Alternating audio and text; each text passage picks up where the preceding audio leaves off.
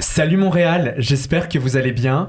Aujourd'hui, on se retrouve dans un épisode un petit peu particulier puisqu'on retrouve des invités de la saison 1, Christelle et Nicolas. Les deux sont leaders d'opinion sur LinkedIn et travaillent dans le domaine des ressources humaines. Et aujourd'hui, c'est un épisode encore plus spécial puisque les questions qu'on va leur poser, c'est vous qui me les avez transmises sur Instagram. On va parler d'emploi, on va, on va parler d'opportunités à Montréal. Mais avant, je vais leur dire bonjour, ils vont se présenter. Ça va Christelle? Ça va bien, ça va bien, merci. Et toi? Ben, ça va très bien. Et toi Ouais, très bien aussi, je te remercie. Ah, ça me fait plaisir de vous retrouver. Peut-être vous présenter pour les personnes qui vous découvrent et qui n'avaient pas écouté nécessairement l'épisode de la saison 1 qui, on va se le dire, avait plutôt bien marché. On avait essayé de donner des clés pour euh, les personnes qui souhaitaient euh, s'expatrier, venir travailler à Montréal. Christelle, qu'est-ce que tu fais dans la vie?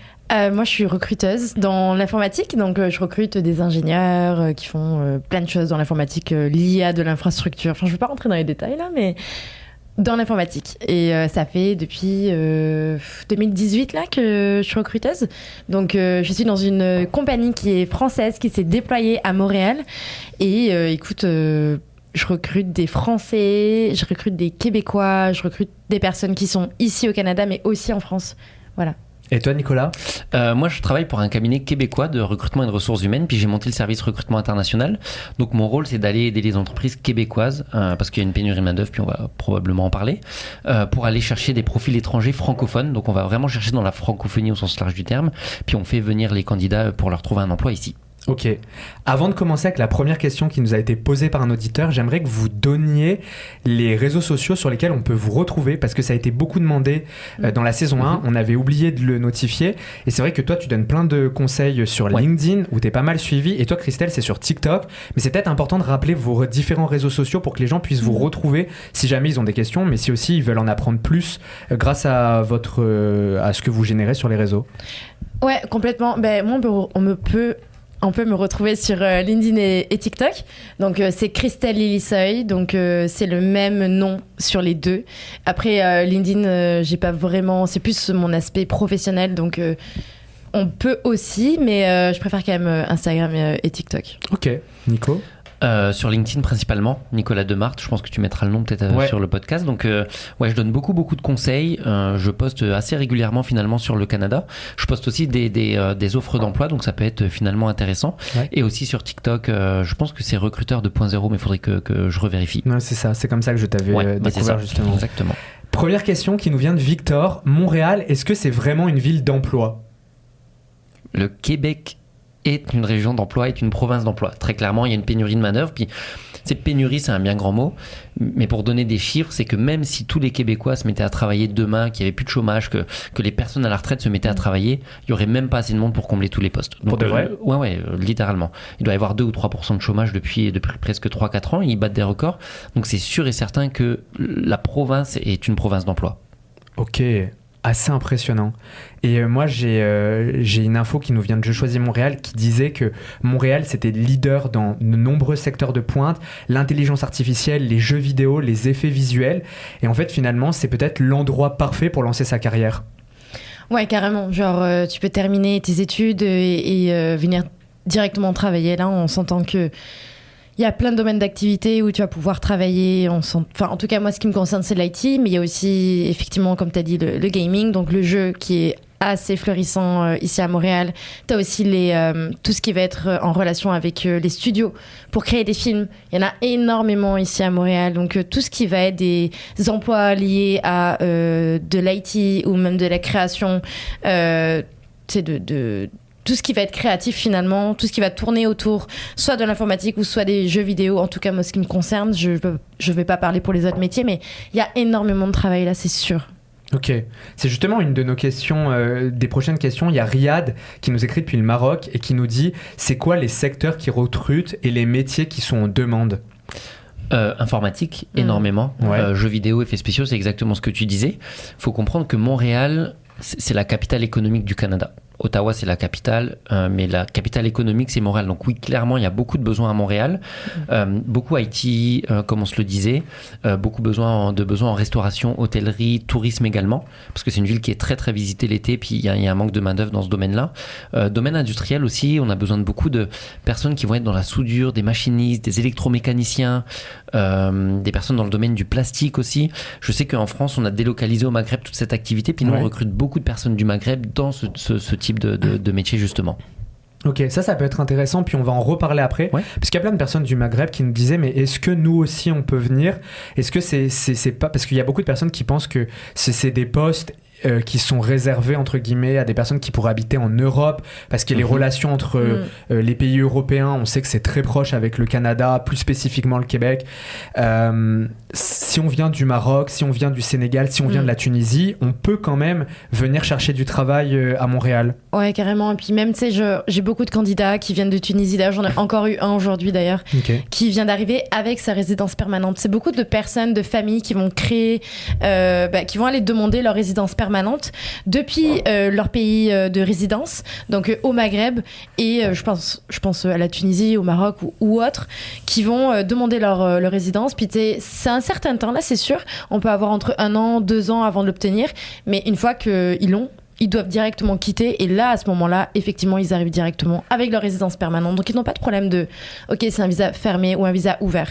Après, il y a d'autres visas qui existent, Mhm. mais je pense que vraiment demander sa RP depuis euh, le pays de résidence, c'est vraiment ce qui est le mieux. En Ok. vrai, là, même de la France, là, on s'entend. Mais d'ailleurs, c'est une question parce qu'il y en a plein. C'est la question de Cindy plus spécifiquement qui nous dit est-ce qu'il faut attendre d'être à Montréal pour postuler ou est-ce qu'on peut le faire depuis notre pays? Parce qu'on a eu plein de questions par rapport à ça où les gens ils sont un petit peu perdus. Ils se disent est-ce que je vis en touriste et je commence à chercher? Voilà. Est-ce qu'il faut que je m'inscrive sur le bassin d'emploi PVT Euh, C'est un petit peu flou pour tout le monde. Peut-être euh, une petite lumière sur ça. Est-ce que Ouais. je peux commencer à chercher depuis l'étranger ou il faut que j'a- j'ai les papiers? Comment ça se passe? Mais en fait, c'est un peu la question à un million, Ouais. euh, finalement.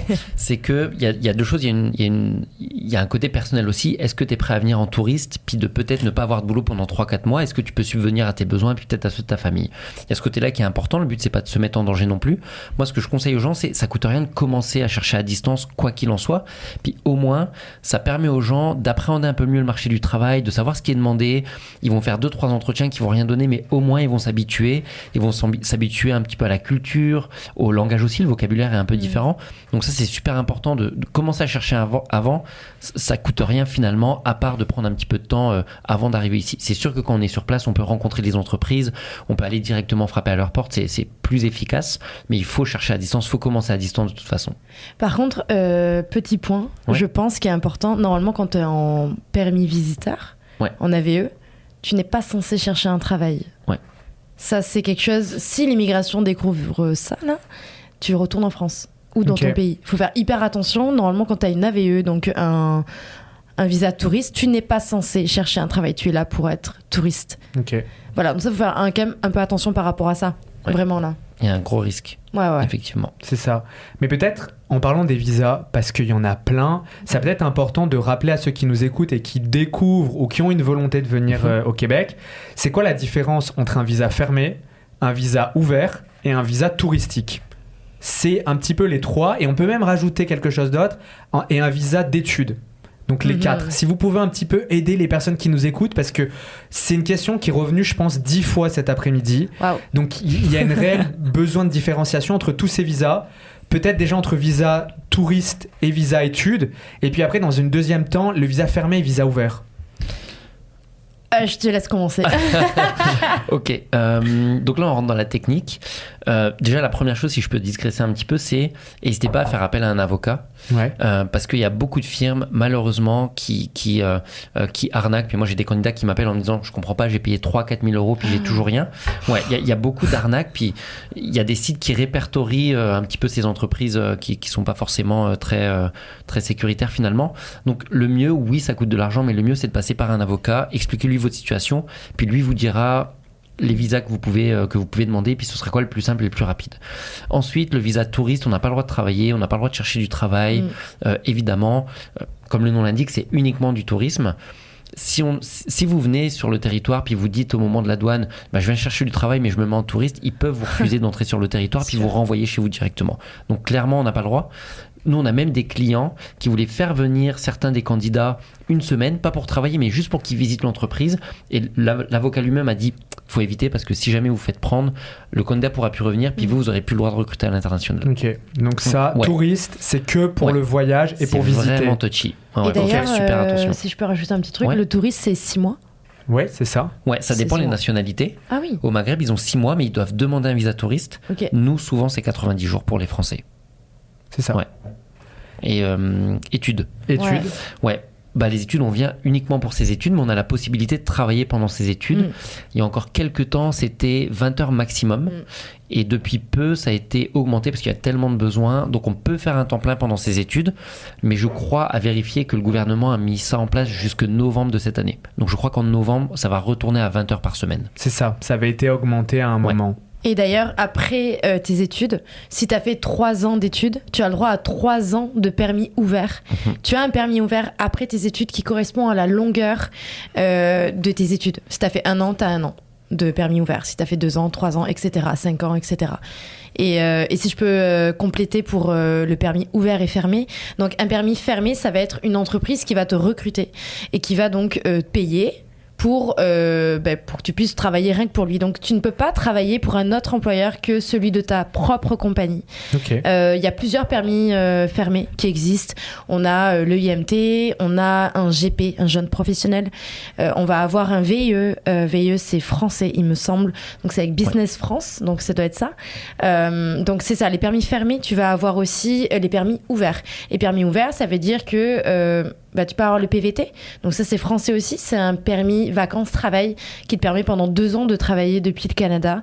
Tu vas avoir un permis ouvert parce que ton conjoint a un permis fermé. Si ton conjoint a un permis fermé, tu as directement un permis ouvert pour la même durée que euh, le permis fermé de ton conjoint ou conjointe.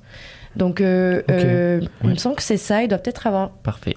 Donc, en fait, si je résume un petit peu, si j'arrive avec un permis fermé, avec par exemple une société euh, comme Ikea, je ne peux travailler que chez Ikea.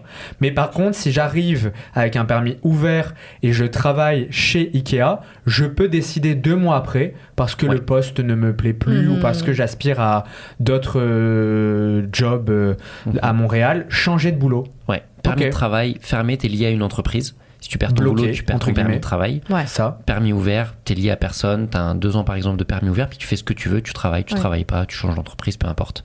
Et aussi d'ailleurs, quand tu démissionnes, euh, tu as un permis ouvert, tu démissionnes pour aller à une autre entreprise. Il n'y a pas vraiment dans le code euh, du travail au Québec euh, un temps pour de, tu sais, de, comment on appelle ça Un préavis Un préavis, merci. Il n'y a pas vraiment un préavis qui est annoncé, c'est juste un préavis euh, je suis désolée. Tacite, c'est entre l'entreprise et toi finalement. Ouais, mais c'est un préavis que tu donnes euh, qui va être euh, en conséquence de ton poste, de tes responsabilités. On donne souvent deux semaines de préavis, mais tu pourrais en soi quitter du, jour au lendemain. Tout dépend de tes responsabilités. C'est sûr que si tu es un directeur, quitter du jour au lendemain, c'est un peu compliqué. Mais tu peux, bien sûr, au bout de deux semaines, c'est ça, là, ça va très vite. Là. On compare avec la France où c'est trois mois ou deux mois. Ici, c'est beaucoup plus rapide et ce qui donne du coup un marché très mobile. Beaucoup de gens, s'ils ne sont pas euh, satisfaits de leurs euh, conditions de travail, si toi, en tant qu'entreprise, tu ne sais pas les retenir ou tu leur donnes pas assez d'argent, whatever, là, ils partent. Il y a beaucoup d'enjeux de fidélisation ici à Montréal et au Québec. Mais ça, c'est assez intéressant. Il y a une question qui s'en vient. C'est du coup le fait que ce marché il soit hyper mobile et que euh, on peut quitter son job du jour au lendemain. Euh, et qu'est-ce qu'est-ce que ça change un, petit peu euh, en tant que candidat? Les candidats qui nous écoutent, par exemple, qui ont l'habitude d'un marché européen où entre guillemets on garde son job parce qu'on a peur de pas en retrouver un si jamais on le quitte. C'est quoi les, les aspects qui, qui changent avec le marché québécois? Plus dynamique du coup. Nicolas, vas-y. euh, ouais, bah comme le marché est plus dynamique, puis il y a beaucoup plus de besoins des entreprises, on dit souvent que le rapport de force c'est un peu inversé. À la base, c'est les gens qui vont aller chercher du travail. Maintenant, c'est plus les entreprises qui vont aller chercher des salariés. Donc, on a beaucoup plus le choix en tant que salarié. Donc de une, dans ton choix de base, bah, tu vas pouvoir faire plusieurs entrevues, puis c'est toi qui vas décider chez qui tu vas. Et de deux, si ton employeur te plaît pas pour je ne sais quelle raison, puis que tu as des meilleures conditions ailleurs, ou même ça te plaît pas mais que t'as pas encore trouvé, les gens vont quitter beaucoup plus facilement, puis vont se dire de toute façon, dans une semaine j'aurai un autre boulot, je vais trouver autre chose. Donc euh, il y a beaucoup moins cette angoisse, puis cette pression, puis les candidats ont vraiment le choix, puis, puis la, la balle est dans leur camp, littéralement.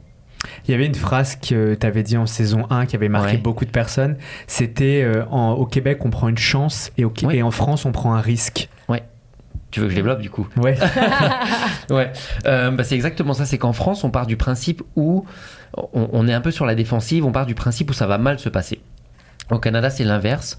On part du principe où on va te faire confiance, on va te laisser ta chance et que ça va bien se passer finalement. Puis ça se passe mal, bah, évidemment, on revoit un peu les, les- les attentes. Mais en soi, on part du principe où, allez, on y va, on se lance. On part du principe où ça va bien se passer. La France, on est, on est, on est vraiment dans l'état d'esprit inverse. Puis je trouve que ce mot, c'est prendre une chance ici au Canada et en France, on prend un risque. Le mot est clairement différent. Puis, ok, on n'est pas sûr, mais on va prendre un risque, on va le prendre quand même. Au Canada, on n'est pas sûr, mais on prend une chance, on tente le coup. Tu vois, c'est c'est Mm. clairement différent par rapport à ça. C'est une belle mentalité. mentalité, ouais. C'est ça qui change. Mm. Tu l'as ressenti, toi, cette euh, mentalité complètement euh, différente quand tu es venu Carrément. euh, travailler ici? Carrément, carrément. Que ce soit un aspect management en moi-même étant employé complètement, euh, mais aussi les candidats que je recrute complètement. euh, on n'a pas cette peur de. Souvent, il y a des Français qui arrivent. Donc de France, qui viennent d'arriver et euh, ils ont encore ce vouvoiement, ils ont encore ce, euh, c'est marrant non, je veux dire, euh, ils ont encore cette cette peur de dire ok, tu sais, tu sens leur enthousiasme dans leurs yeux que ça y est, ils t'ont choisi. Tu sais, c'est- alors qu'en, enfin ici, ils ont tellement de choix. Et genre, ils sont en mode, oui, oui, ouais, ouais, t'es bien là, mais il y a peut-être 40 000 derrière là. Et alors qu'en France, quand ils sont engagés, ils se disent, ok, il y a peut-être pas beaucoup de choix, euh, euh, ok, cette entreprise, elle est bien, elle est pour moi, c'est let's go. Et en fait, euh, t'as tellement de choix ici que on... c'est pas la même manière de, de réagir face à un RH, je trouve. C'est ça. Pour, euh, je, je peux donner un exemple concret, mais moi, je travaille pour un cabinet de recrutement qui est 100% québécois. Puis j'étais beaucoup contacté sur LinkedIn par des candidats étrangers. Et en même temps, je voyais tous nos clients qui, eux, étaient en pénurie de main-d'œuvre. Puis tu sais, littéralement, j'ai appelé mon boss, je lui ai dit Hey, il y a un truc à faire sur du recrutement international. Viens, on profite que je sois français puis que j'ai du réseau en France pour lancer le truc.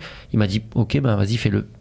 Euh, ouais, mais je fais quoi? Fais, fais comme tu le sens, euh, vas-y, fonce. Et puis, tu sais, il m'a littéralement donné les clés, puis il m'a dit Fais ce que tu as à faire, puis nous, on, on te suit, tu vois. Donc, évidemment, ça marche pas, il va pas me suivre pendant 10 ans. euh, Ouais. puis, puis au bout d'un moment, ça, ça serait arrêté. Mais littéralement, il m'a donné les clés, puis il m'a dit, tu sais, c'est ton service, fais ce que tu veux avec. J'ai même pas à intervenir.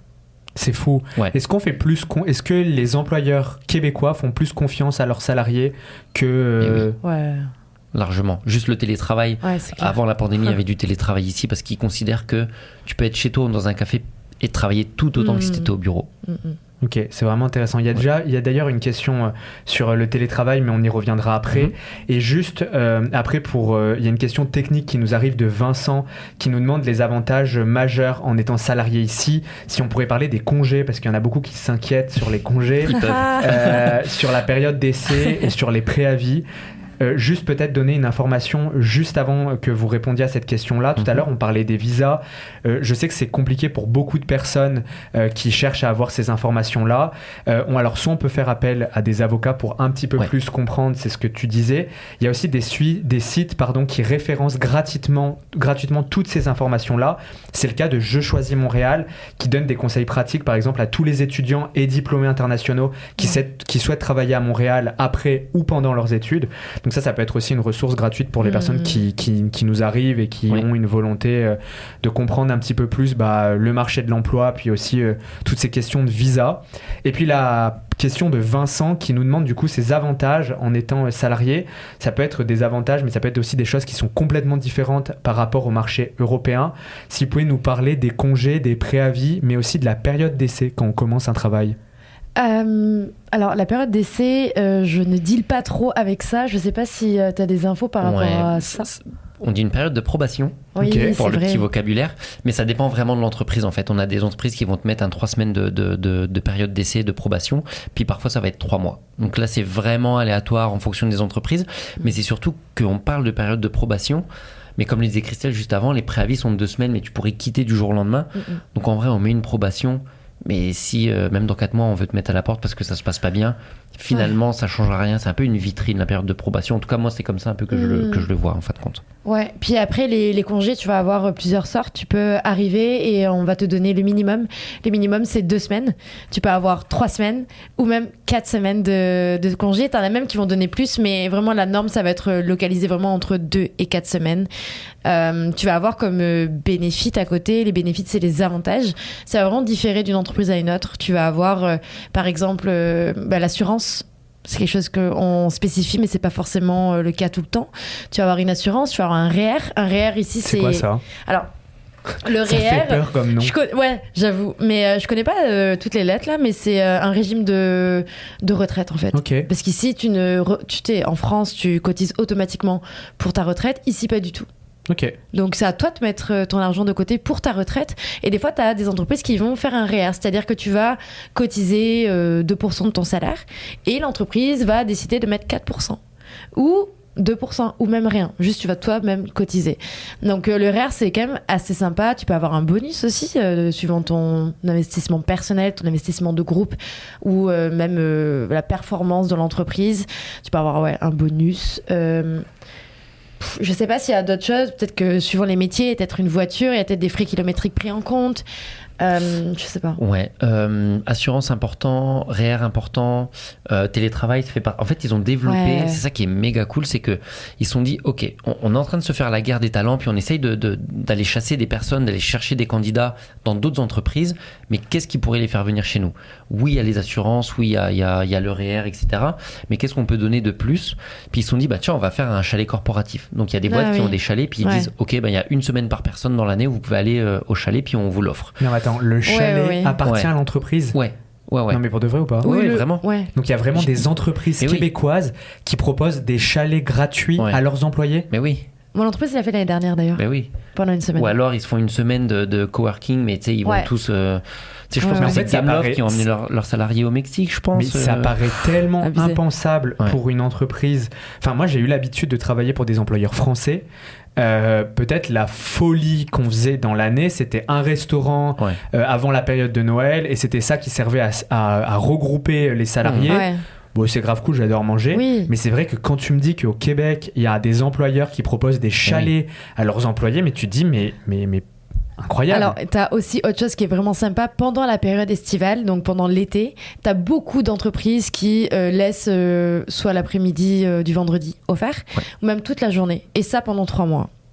Tant que c'est l'été, tu as des horaires réduits et tu es payé toujours la même. Et ça, c'est vraiment cool. Et Ouais. tu as aussi, je pense aussi, qui est important, c'est le télétravail depuis l'étranger. Il y en a beaucoup d'entreprises qui font ça aussi, qui disent Ok, tu as une semaine, deux semaines, trois semaines, un mois illimité. Ouais, digital nomade. Ouais. Ça, c'est incroyable. Il y Ouais, a- franchement, T'as c'est ta la folie. compagnie d'ailleurs. Ouais, on le fait, nous. On a des gens qui partent en van.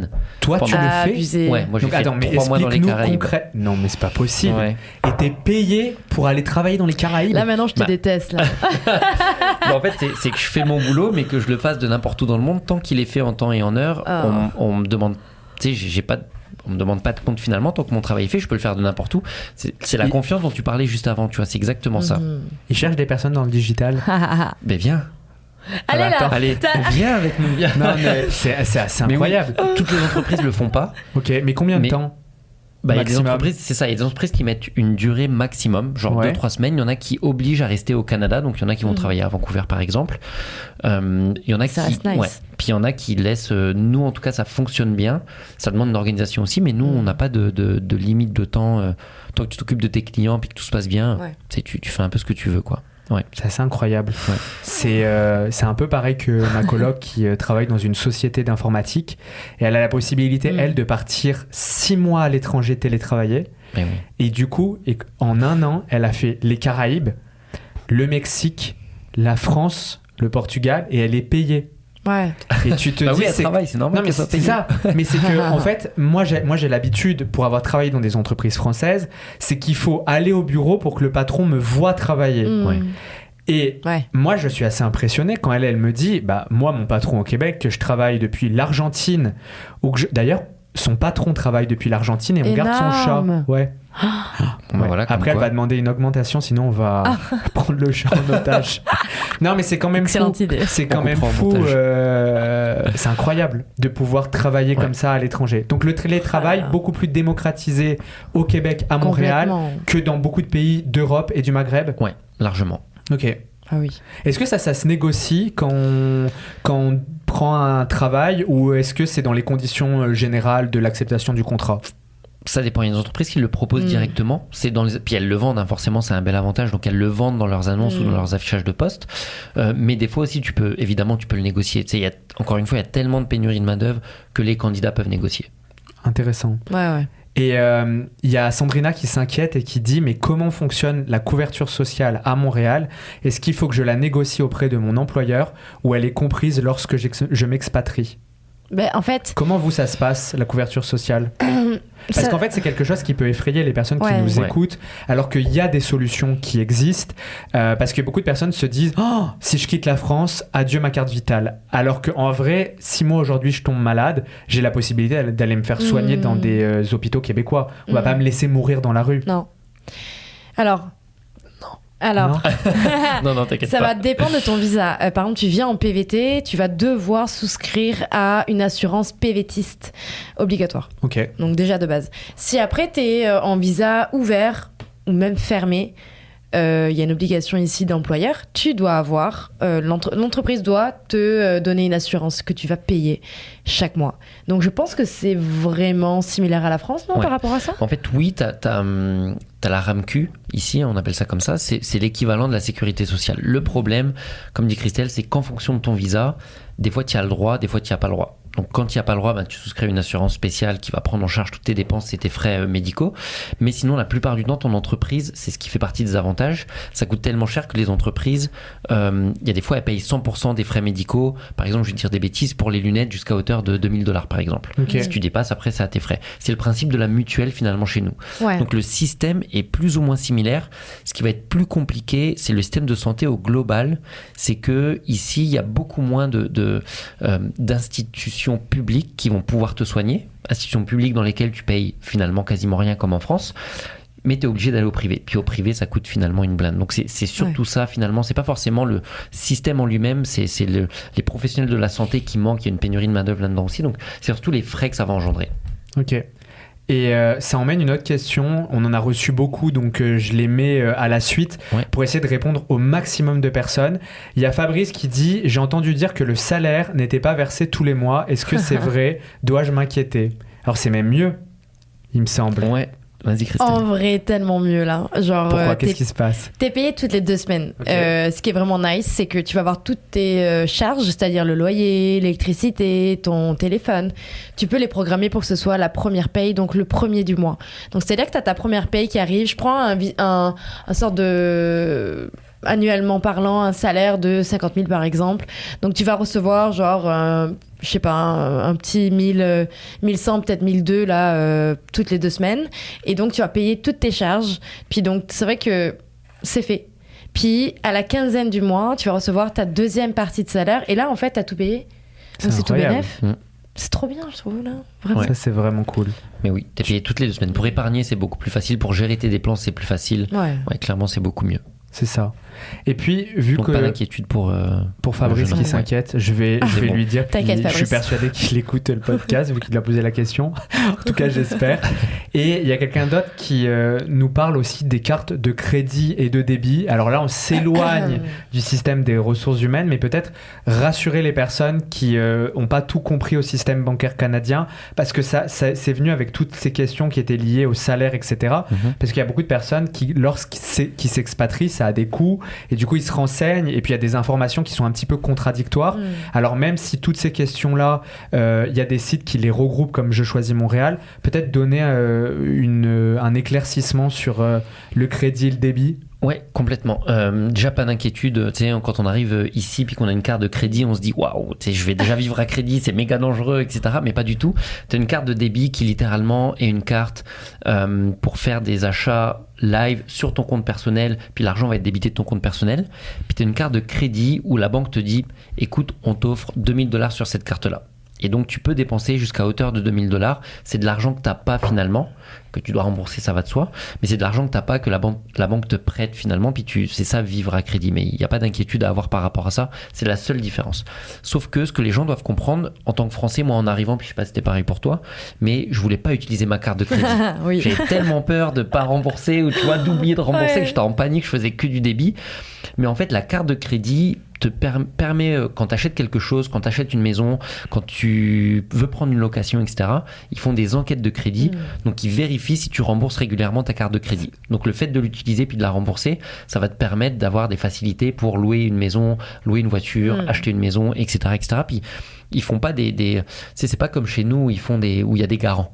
C'est ça. Ils regardent si tu as une bonne enquête de crédit, puis si elle est bonne, ben, let's go. Puis je dirais, j'ajouterais même que euh, tout ce qui va être les achats sur Internet, Ouais. toutes tes factures, euh, téléphone, euh, hydro, euh, tout ce que tu vas acheter sur Internet, tu es obligé d'utiliser ouais. une carte de crédit. Le débit ne passe pas. Donc tu es obligé d'utiliser ta carte de crédit en fait. C'est ça. Et Et, tu il le gagnes des faut. points. Il le oui, c'est ça. Ben, on, on est allé euh, à la banque euh, avec euh, Alexia la semaine dernière et en fait c'est ce que nous expliquait le banquier. Une carte de crédit, Mm. c'est de l'argent qu'on n'a pas mais qu'on doit rembourser à la fin de la semaine ou à la fin des 15 jours et en fait ça permet à la banque de se rendre compte est-ce que lui c'est un bon payeur? Exactement. Et si on a des bons points un petit peu, ça peut faciliter l'achat d'une voiture Ouais. Ou l'achat d'une maison. Et ça me permet de rebondir sur le système de garant, Ouais. euh, parce qu'en fait, il y a des garants, par exemple, quand on voudrait acheter quelque chose d'important euh, en France, mais il y a aussi le système de garant euh, lorsqu'on veut louer. Et c'est quelque chose d'assez important ici parce que toutes les personnes qui s'expatrient, et cet après-midi j'étais euh, avec une fille qui euh, a décidé de s'expatrier et de venir ici, et elle me disait mais j'ai été hyper rassurée parce que lorsque je me suis expatrié, euh, j'ai pas eu besoin de garant pour trouver un, un, Ouais. un local, enfin un, un appartement. Mm. Et c'est vrai que quand on a l'habitude euh, à Marseille, à Paris, de se dire oh là là, mais comment je vais pouvoir louer un appartement Parce que le marché de l'immobilier en France, c'est horrible pour les personnes qui n'ont pas de garant. Ici, au Québec, à Montréal, pour louer un appartement, pas besoin de garant. Non. Euh, voilà, non, on peut passer à contre, l'autre question. Ouais, je sais pas, on pourrait peut-être euh, donner oui. un peu plus d'informations. Oui, Juste un truc, euh, quand tu loues un appartement, tu peux être confronté à ce que le propriétaire veuille faire une enquête de crédit. Quand tu arrives de l'étranger, ils sont souvent OK, tu viens d'arriver, ils peuvent être indulgents, dire OK, c'est bon. Mais tu peux être confronté à ça, faut pas avoir peur, faut juste dire ok je viens d'arriver, j'ai pas de compte en banque euh, québécois ou je viens juste de l'ouvrir donc j'ai pas eu le temps d'utiliser ma carte de crédit donc je n'ai pas de code de crédit. Donc on ne peut pas, euh, je peux pas montrer mes capacités. Donc ça c'est un truc qu'on peut être confronté, faut pas avoir peur là vraiment par rapport à ça, faut juste le dire. Ok. Assez intéressant tout ça. J'espère que ça va permettre à beaucoup de personnes de mieux comprendre. Oui. Puis on a eu aussi beaucoup de questions étudiantes euh, et d'étudiants qui, euh, qui arrivent ou qui vont arriver ou qui sont en train d'arriver en septembre. Sarah par exemple qui nous dit moi j'ai un visa étudiant et lorsque je cherche des jobs ils nous disent qu'en plus il va y avoir des tips en plus de mon salaire mais j'ai pas trop compris. C'est vrai que les tips, ça peut être une sorte de rémunération en plus. Parfois, ça double, voire ça triple le salaire. Ouais. Peut-être pour les personnes qui euh, nous écoutent depuis l'Europe, un petit peu euh, expliquer ce que c'est les tips, parce que déjà, quand on est client, il faut le donner, Ouais. et quand on est salarié, on le reçoit. Mais qu'est-ce que c'est le tips? Ouais. C'est les pourboires, déjà on va le traduire euh, vrai. littéralement, mais les tips sont le pourboire. Donc en France, c'est beaucoup moins dans la culture, mais quand on va euh, au resto ou peu importe, il y a possibilité de donner un pourboire. Ici, c'est beaucoup plus dans la culture. Ils te le proposent que tu payes par carte ou en cash. Ils te, ils te, ils te proposent de payer euh, finalement, de donner un pourboire. Puis souvent, ça démarre à 15% de la note globale. Donc souvent, la plupart du temps, c'est 15%, 18%, 20%. Puis tu choisis combien tu veux donner. Donc à chaque fois, puis c'est pas que dans la restauration. Je pense que tu vas chez le coiffeur, tu peux donner des, des tips Ouais, finalement. Tu vas à la Tu boulangerie, il y a des tips. Tu, tu, il y a, il y a un petit pot où tu dois donner des tips. Littéralement, dans quasiment énormément de métiers, tu dois donner des tips. Donc euh, ça fait partie. Faut le prendre en compte dans ton budget. Parce que clairement, pour, pour des gens qui sortent, qui vont au resto, etc., ben, c'est 15% à chaque fois euh, sur la note. Mm. euh, au bout d'un moment, ça te fait un, un sacré budget. Donc ça, c'est la première chose, faut le compter dans le budget. Puis dans un second temps, quand tu travailles dans le domaine de la restauration ou autre, ben, les salaires sont vraiment bas, ils sont en dessous le minimum salarial, parce que justement, il y a les tips qui viennent combler cette partie-là. Puis oui, tu peux doubler, voire tripler ton salaire en plein été quand c'est euh, quand c'est touristique et que les touristes viennent, puis ils vont donner des tips s'ils sont en vacances. Ouais, clairement, tu peux doubler ton salaire. C'est ça. Ça fait Mm. partie en fait de la culture. Il faut vraiment le prendre en compte parce que ça peut être très mal vu de pas le donner. Et il y a quelqu'un qui faisait une comparaison via une phrase que j'ai trouvé intéressant. C'est comme par exemple tenir la porte pour une personne âgée. C'est pas obligatoire, mais tout le monde le fait parce que c'est comme quelque chose Oui. qui est. euh, Ouais. Et, et en fait, le type c'est exactement pareil. Mm, mm. Donc il faut, il faut le donner et du coup ça permet de, de rassurer un petit peu Sarah et toutes les personnes qui nous ont posé la question. C'est pour ça du coup qu'il y a beaucoup de jobs euh, qui ont des faibles rémunérations parce qu'en fait il y a une compensation euh, qui est euh, générée par le TIPS Mm. et qui parfois permet de doubler le salaire. hein. Ouais. C'est impressionnant. Ouais, ouais. J'avais plusieurs amis dans la restauration et euh, ils pouvaient vraiment avoir euh, un- des autres entrées d'argent qui étaient liées au TIPS. Qui, qui Mm. est... Parce qu'en fait c'est pas 2 ou 3 euros comme on pourrait donner en France Ouais, et on se trouve hyper généreux quand on met 3 Ouais, euros. c'est clair. C'est vraiment un pourcentage de la note finale. Ouais. Ouais. C'est Bah, ça. si tu travailles dans un resto qui a, qui a des prix assez élevés, tu as une note de, de, de- ton Mm. client, il a une note de 100 dollars, il te donne un 15 ou un 20%, tu t'es fait 15 dollars ou tu 20 dollars euh, comme ça en le servant, puis c'est pas ta seule table parce que tu es, serveur, tu Mm. as 5, 6, 7 autres tables qui vont te donner 15 dollars à chaque fois à la fin du repas. Donc mine de rien, à la fin du mois, c'est quand même important. Ouais. C'est officiel. Montréal est la meilleure ville étudiante au monde. Montréal, c'est une quinzaine d'établissements universitaires de qualité et plus de 50 000 étudiants internationaux inscrits dans des programmes d'avenir. Pour vos études, choisissez la meilleure ville étudiante au monde, Montréal. Il y a Mounir qui nous dit comment trouver une offre d'emploi, où est-ce que je cherche? Il y a plein plein de sites. En plus, on a deux professionnels de LinkedIn. Je vais d'abord donner une information technique peut-être pour les personnes qui cherchent des offres d'emploi. Il y a Montréal International qui travaille en étroite collaboration avec de nombreuses entreprises qui sont implantées dans la région de Montréal. Et du coup, ça leur permet à Je choisis Montréal, par exemple, d'avoir accès à l'ensemble de ces recruteurs qui sont à la recherche parfois de talents juniors. Et du coup, ça va permettre de faciliter ces mises en relation.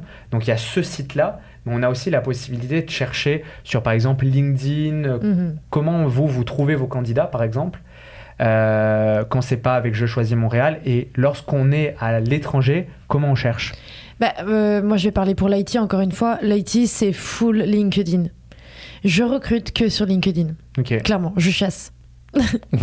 Clairement. C'est-à-dire que euh, je vais voir, j'ai un besoin, j'ai une de mes compagnies, parce que je fais de la consultation. Donc, c'est-à-dire que euh, la consultation, c'est euh, une entreprise, par exemple des jardins, des banques, des assurances, des compagnies ici québécoises qui vont avoir dans leurs équipes un manque. Ils vont recruter un développeur Java, par exemple. Il manque un développeur Java. Ils vont demander à des sociétés, des compagnies comme la mienne de consultation, de leur fournir une personne pendant un an, deux ans, trois ans. Euh, effectivement, moi, je reçois euh, ce besoin et euh, je vais aller donc euh, chercher cette personne. Quand je dis chasser, ça paraît vraiment en mode hunting, let's Oui, go. oui, oui. Mais pas du Moi, tout. ça me fait très peur, par exemple. J'ai l'impression qu'elle va me sauter dessus par-dessus le bureau. Non, non, Nicolas, non, non, protège-moi. Non, pas du tout. C'est un gros travail, euh, gros travail en amont là, de- d'essayer de trouver la personne, la bonne personne. Tu vas rencontrer beaucoup de personnes pour finalement peut-être en signer un, ou peut-être zéro d'ailleurs. Mais euh, anyway, c'est, je cherche tout, tout, tous mes candidats sur LinkedIn, tous. Je sais qu'il existe pas mal aussi Indeed. J'ai essayé de le faire, mais dans l'IT, ça reste quand même full LinkedIn là, vraiment. Ok, assez intéressant. Ouais, faut développer son réseau sur LinkedIn, ça marche très bien le réseau ici. Hmm. Ouais, Euh, donc c'est vraiment important. Puis les gens, je leur dis, cherche pas du travail si t'as pas un LinkedIn. Utilise-le, ça va être méga utile. Donc absolument avoir un LinkedIn. Puis commencer à prendre contact avec des Québécois, des personnes au Québec, des entreprises qui les intéressent, euh, liker des posts québécois parce qu'au fur et à mesure l'algorithme va faire qu'ils vont être plus visibles Mhm. auprès de personnes comme Christelle. Donc ça c'est super important. Euh, évidemment les sites d'emploi. Donc on a Indeed qui marche très bien à Montréal et aux alentours. On a Job Illico qui marche très bien à Québec, puis en, en région, donc en dehors de, de Montréal. On a Job Boom aussi qui est, qui est pas mal. Pour les métiers de la communication ou autres, on a Isarta également qui, qui, qui est une bonne plateforme pour avoir des jobs. ok. Ça, c'est vraiment, vraiment, vraiment intéressant. Ça permet, Mm. à mon avis, aux, aux personnes de, de un peu plus comprendre. Puis il y a le réseau qui est vraiment important. Ça, je m'en étais pas aperçu Ouais, avant ouais. de venir ici, mais ça se fait énormément par réseau. Ah oui. Et c'est vrai que lorsque on, les personnes cherchent quelqu'un, même que ça soit euh, ben, un photographe ou que pour une entreprise ou que ça soit euh, des, des- un graphiste, etc., Mhm. on va d'abord demander autour de soi. euh, et puis ça marche énormément Ouais. comme ça. C'est assez impressionnant. hein. Ouais, complètement. Puis même, tu sais, pour te donner une vue au niveau employeur, pour te donner un exemple, tous les jobs qui sont ouverts chez mes clients, j'en ai peut-être là aujourd'hui, en ce moment, à peu près 90-100 ouverts, donc des entreprises qui recherchent des personnes, 100 personnes actuellement. Tous ces postes-là, ils ne sont affichés nulle part. Et c'est moi qui vais aller chercher directement la bonne personne. C'est ça. Donc, absolument, ayez un LinkedIn à jour avec un maximum d'informations sur les projets sur lesquels vous avez travaillé, sur les technologies que vous avez utilisées, le, le- le nombre de personnes qu'il y a dans votre équipe, ce que vous avez réellement fait. C'est hyper important parce que moi je vais voir, je vais voir ton profil qui est hyper bien détaillé. C'est comme un CV finalement. mais on va en parler justement. Je vais voir, je vais te contacter, on va faire un entretien, puis je vais t'embaucher. C'est ça. il y a un gros marché caché euh, à Montréal. Ah le oui. marché caché, c'est les offres, comme elle le dit, euh, qui sont pas qui sont pas visibles de la part des candidats. Donc c'est pour ça que le réseau est important. Allez juste chercher une info. Le réseau, c'est pas vous trouver du boulot, c'est aller chercher une info. Eh euh, salut, euh, t'es- est-ce que ça bouge dans ton secteur? Bah ouais, Ouais. j'ai entendu une boîte qui dans deux mois ils vont ouvrir, donc ils vont ouvrir un nouveau quart de travail. Donc tu sais que ça va recruter, puis tu vas être en amont du recrutement à ce moment-là. Donc Hmm. c'est aller chercher de l'info, c'est pas que chercher un job directement. Ok, ça c'est vrai, ça c'est vraiment cool. Et en parlant du CV, euh, c'est comme LinkedIn, ça se prépare, mais il y a quelqu'un qui nous dit le CV ils attendent quoi? Parce qu'apparemment ça n'a rien à voir avec la Belgique ni la France. Et ça c'est vrai que c'est une question de beaucoup d'Européens et de personnes qui nous écoutent depuis euh, le Maghreb et plus généralement l'Afrique. Ils se questionnent parce que le CV, euh, c'est des CV qui sont propres au Québec et il y a des petites différences qu'il faut prendre en compte. Hmm. Oh, vas-y, commence. Ok. Euh, oui, il y a des différences. C'est que en France, on, on- bah déjà pas de, de- puis ça c'est super important, pas d'infos personnelles. Marié, pas marié, euh, célibataire, euh, euh, permis de conduire, etc. Ça on le met pas du tout. Puis surtout pas de photos. Il y a beaucoup de Français qui mettent des Mhm. photos. Surtout pas de photos. Les CV canadiens sont vraiment neutres par rapport à ça. C'est Euh, très important qu'il n'y ait pas de discrimination. Ah, c'est pour éviter la discrimination. Exactement. ouais. Ok. Est-ce que c'est une loi ou c'est ou c'est comme par exemple le type c'est c'est dans l'esprit collectif? C'est dans l'esprit collectif. De toute façon, Mm. la loi interdit la discrimination, quoi qu'il en soit. Mais c'est dur de prouver. C'est pas parce que tu choisis un CV avec une photo, tu va prouver que la personne a pris ce CV avec Et cette c'est photo fou, pour la c'est-à-dire que l'inconscient collectif au Québec Ouais. demande de ne pas mettre de photos sur le CV pour éviter la discrimination. Ça montre l'ouverture euh, d'esprit Hmm. québécois, c'est Ah assez oui. incroyable. hein. Euh, donc voilà, donc pas de photos, pas d'infos trop perso. En France, on met beaucoup de, de tu sais, on met des puces comme on dit, et puis on met la compétence. Mm. Euh, au Canada, tu peux développer un peu plus, parler un peu plus du projet sur lequel tu as travaillé, euh, combien il y avait de personnes, c'était quoi exactement ce que tu as fait. Donc un CV de deux pages ou trois au Québec, c'est pas du tout gênant, tu peux, tu peux, tu peux le faire. En France, on veut rester sur une page. Ici, tu peux faire deux trois pages sans avoir 15 ans d'expérience, c'est pas grave, tu peux, tu peux avoir plus d'une page sans problème. Mais est-ce que je détaille du Ouais. coup Ouais, faut détailler beaucoup plus. Ok. Ouais, effectivement. Donc par exemple, si euh, j'ai été euh, Ils veulent comprendre le contexte, pas juste avoir tes compétences, Voilà. mais comment tu les as utilisées. C'est vraiment ça le Donc truc. par exemple, si j'ai été gestionnaire de projet dans le digital, en France, je mettrai gestionnaire de projet dans le digital Mhm. dans la compagnie X. Hmm. Et là, je vais expliquer, par exemple, j'ai géré euh, des équipes de 10 Ouais. personnes, on a eu tant de budget, j'explique tout ça. Exactement. D'ailleurs, dans les gestionnaires de projet, spécifiquement, vu que tu gères du budget, c'est bien de mettre euh, combien ton budget a été En dollars. en dollars canadiens. Ok. Eh oui. Et euh, vraiment, en fait, si on devrait décortiquer un CV, clairement, en haut, tu mets ton nom de poste. Tu, mets, tu peux mettre une introduction rapide de OK, j'ai tant d'expérience euh, dans l'IT ou whatever, euh, ce que tu veux. Ensuite, tu vas pas mettre du tout. Euh, les diplômes, tous les diplômes, tu les mets à la fin. On s'en fiche, là, clairement, on s'en fiche. Tu peux mettre tes compétences si tu souhaites. Puis après, tu commences par tes expériences pro. Et là, let's go. Là, tu mets tout. Tu mets tout, tu expliques. Vaut mieux qu'il y ait trop de choses que pas assez de choses. Tu mets tes expériences. Tu vas parler effectivement du contexte de ton projet. C'était quoi ton projet? Sur quoi tu as travaillé? Ton équipe a été composée de combien de personnes? Il y a combien? C'est quoi les technologies que tu as utilisées? Puis tu vas faire back à back toutes tes expériences et à la fin tu vas mettre tes certifications. Tes, euh, parce que tu peux avoir des certifications ou même euh, effectivement tes formations, les hobbies et tous ces trucs, on s'en fout complet.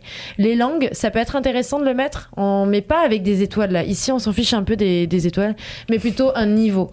Un niveau euh, débutant, intermédiaire, confirmé, avancé, courant, langue maternelle. Ça, c'est vraiment bien. Mais les, his- les histoires des étoiles, là, on Ouais, oublie. là. évitez le je me débrouille. Ah oui. Je l'ai tous les jours. Ah C'est ouais pas vrai. Ouais, tu parles anglais, moi je me débrouille. Mais moi, Ah. moi, Soit- moi, soit t'es bon, soit t'es pas bon, soit tu me dis je peux faire des meetings en anglais, mais par contre à l'écrit je suis pas bon, ou inversement, à l'écrit c'est top, je le comprends, mais pour le parler je suis, je suis pas le meilleur. Mais c'est- Ouais. faut le mettre en contexte. Mais, euh, mais c'est fou ça que tu m'en parles parce que c'est une de nos dernières questions. C'est Léa qui demande Je ne parle pas très bien anglais, je vais quand même avoir des opportunités à Montréal. Oui, littéralement oui. Oui, ça va dépendre de ton travail. Euh, Il y a des travails qui requièrent euh, le français et l'anglais. Il y en a qui requièrent que le français. Il y en a qui, va requ- qui vont euh, devoir avoir que l'anglais. Majoritairement, ça reste du bilingue quand même. En tout cas, sur les métiers de l'IT, encore une fois, et des jeux vidéo, je peux te dire que c'est euh, full français et full anglais en même temps. C'est quand même exigeant là. Peut-être pas, exi- enfin, peut-être pas bilingue, mais au moins intermédiaire. Et pour répondre, tu vois, quand tu disais, ouais, je me débrouille bien. Moi, ce que je fais en entretien, par exemple, quand on va me dire, euh, ouais, j'ai un niveau intermédiaire, peu importe le niveau qu'ils vont me demander, je dis, ok, est-ce qu'on peut switcher là Hmm. Et là, je dis, let's go. Là, on commence en anglais. Et je pose une question débile. Là, il y a de la panique. mais Ouais. euh, en fait, Là, c'est le ça bégaye. seul. Euh, Là, Mais c'est normal. Mais- parce que tu c'est trouves- normal. moi, moi, par exemple, j'aurais mis 5 étoiles sur 5 et je me serais dit, ils vont jamais me euh, switcher si. en anglais. Et là, ça switch, donc moi, je paniquerais. Tu sais quoi, tu mets 5 étoiles, je te dirais, ok, et comment ça se fait que tu as des 5 étoiles? Je veux dire, euh, est-ce que tu avais un environnement, un environnement full anglais? Tu as discuté en anglais, tu avais des réunions en anglais, il y avait des personnes dans ton équipe qui parlent en anglais? Genre, j'ai besoin d'informations. Si tu me les donnes pas, je te fais switcher direct. Ok, note à moi-même. Hein. Ouais, ne jamais passer ouais. d'entretien.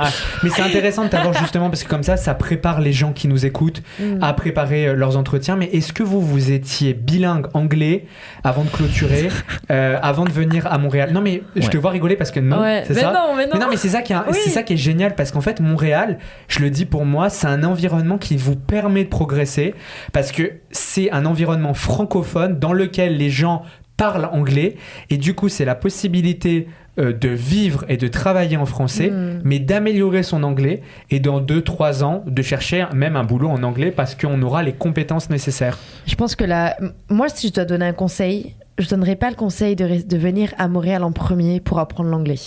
C'est-à-dire que euh, si vraiment tu pars de zéro, de zéro, zéro, zéro, ok, t'as jamais fait de cours d'anglais, va dans une province anglophone, euh, type à côté de Montréal, tu vois, parce que Montréal, que ça c'est quand même vraiment cool pour euh, tu toutes les activités et tout.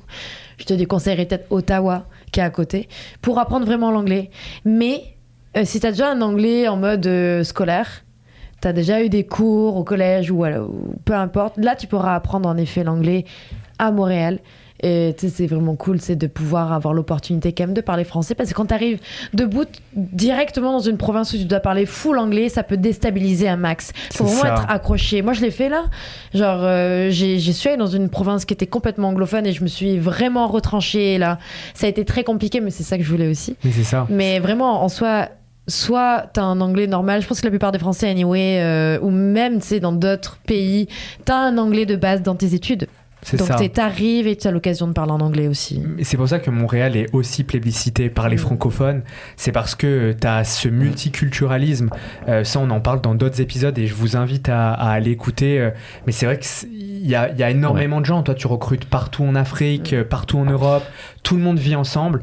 Peut-être clôturer sur ça, sur euh, euh, le fait. euh, je vais te donner la parole, Ouais, Nicolas. un truc grave important à dire. Vas-y, dis-le. Euh, puis puis c'est sur l'anglais, donc c'est pour ça que je voulais en parler, mais faut dédramatiser aussi. On est, on est, on est hyper inquiets les Français avec l'anglais parce qu'on parle pas bien, on va pas se mentir. Moi, le premier, je suis pas le meilleur en anglais, mais faut pas oublier que c'est une province francophone C'est c'est ça. que la francisation est importante. Il y a une loi qui oblige les entreprises à, à- à être francophones avant d'être anglo. Donc Mm. oui, si t'es pas anglo ou si t'es pas bilingue, ça va peut-être te fermer quelques portes dans des entreprises, mais il faut pas qu'on se sente, euh, comment dire, il faut pas qu'on se mette un petit peu en dessous du marché euh, de l'emploi local parce qu'on n'est pas très bon en anglais. Le plus important, c'est d'être bon en français parce que c'est une province francophone. Puis ils sont très indulgents par rapport à ça. C'est vrai. Tu sais, Et- les Québécois font des fautes en anglais. Tu sais, C'est pas les meilleurs non plus. Ils ont un très bel accent, mais ils font, Oui. ils font des fautes. Mais en même temps, c'est des francophones comme nous. Donc, en vrai, même si nous on fait des fautes en anglais, tant qu'on est compris, tant qu'ils sont compris, Oui. sais, c'est le plus important. Et même, je, je rajouterais que c'est très facile de prendre des cours d'anglais ici. Il y en a énormément Oui. qui prennent des cours d'anglais et ça vaut vraiment pas grand-chose. Et ils se moquent pas de nous.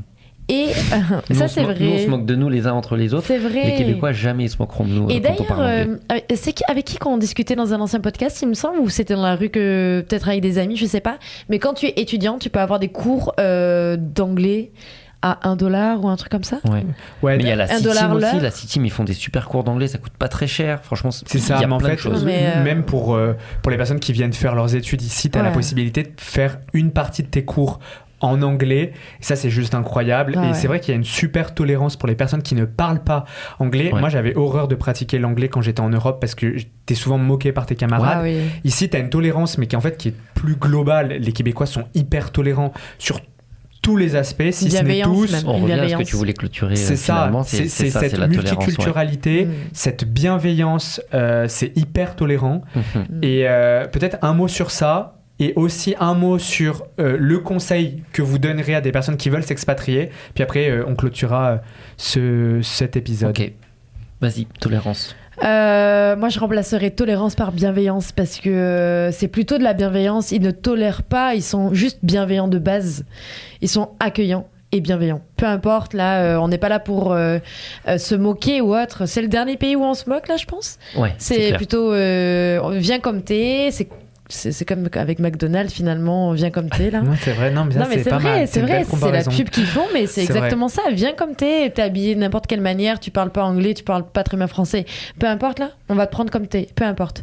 Et euh, le conseil numéro un, si tu dois t'expatrier, c'est juste fais-le. Lance-toi, fais-le. Il y a quoi qui t'arrête? Moi, je suis assez d'accord avec ça. On a toujours peur de faire le premier Hmm. pas. Euh, on peut s'inscrire au bassin euh, des, Ouais. de PVT. On- si on est turé, Ouais, eh ben, tant mieux. let's go. Et puis, Mm. ça coûte rien euh, de venir euh, faire euh, un essai ici. Après, je vous l'avoue, souvent tester, c'est approuvé. C'est quand même compliqué de retourner, de, Ah de quitter Montréal. Essayer, c'est l'adopter. C'est Ah ça. oui. C'est ça, ouais. Parce que toi, euh, tu avais quitté Montréal, t'es revenu. Effectivement, ouais. T'avais quitté Montréal, t'es revenu. euh, Oui. J'ai quitté Montréal, je suis revenu. Mais c'est vraiment vrai. Je suis parti faire mes études en France après un an d'études au Québec. Et j'ai été terriblement malheureux. Et je me suis dit, mais qu'est-ce que. Qu'est-ce qui manque Qu'est-ce qui Ouais. me manque Qu'est-ce qu'il y a plus? Et il me ça, manquait euh, la sécurité, la tolérance, etc. que j'avais au Québec. Puis des opportunités en pagaille, euh, Voilà.